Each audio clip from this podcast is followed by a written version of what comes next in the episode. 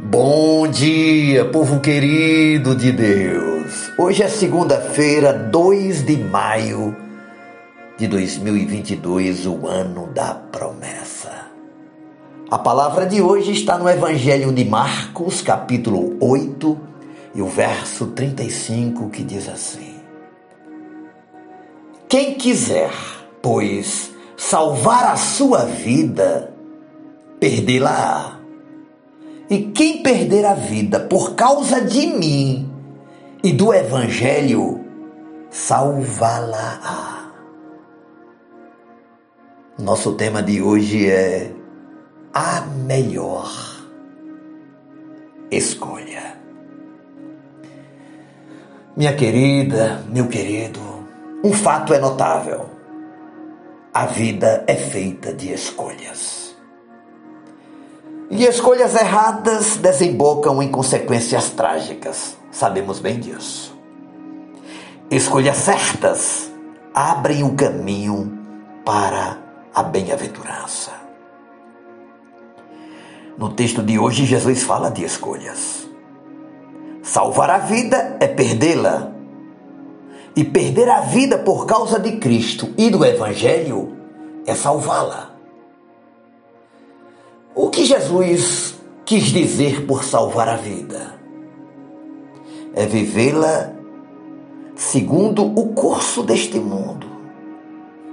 É andar segundo as inclinações da carne, fazendo a vontade da carne e dos pensamentos.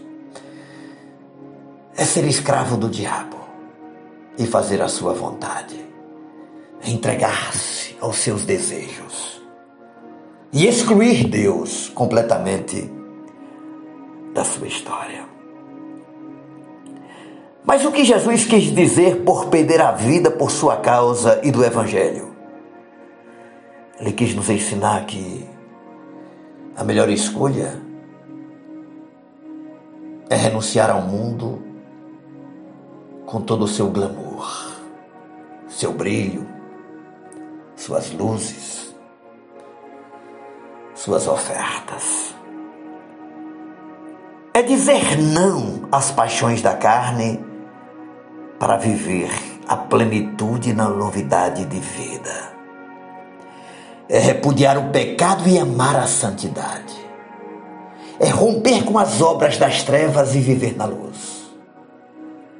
É sair da casa do valente, do reino das trevas da potestade de Satanás para viver debaixo do senhorio do Senhor Jesus. O Evangelho exige uma decisão. Ninguém pode ficar em cima do muro entre Deus e o diabo. O Evangelho cobra uma atitude. Ninguém pode servir a Deus e as riquezas. Quem quiser ser amigo do mundo, constitui-se inimigo de Deus. Aqueles que amam e se entregam aos prazeres não podem amar a Deus. Porque o Evangelho nos impõe, nos requer uma escolha radical e feliz é aquele que perde a vida por causa de Cristo e do Evangelho. Este encontra a verdadeira vida, a vida eterna. Jesus veio ao mundo, viveu entre nós, entregou a sua vida na cruz e ressuscitou ao terceiro dia para nos dar vida e como ele mesmo disse, vida em abundância. Agora a escolha é nossa, a decisão é nossa. Se queremos dedicar-nos ao mundo, aos seus prazeres, às suas ofertas, ou tomarmos a decisão de seguirmos a Cristo e a cada dia tomarmos a nossa cruz para ir após Ele. Pense sobre isso. Saia de cima do muro. Não te envergonhes do Evangelho e nem de Cristo. Pois Ele é o caminho, a verdade e a vida, e ninguém vem ao Pai senão por Ele.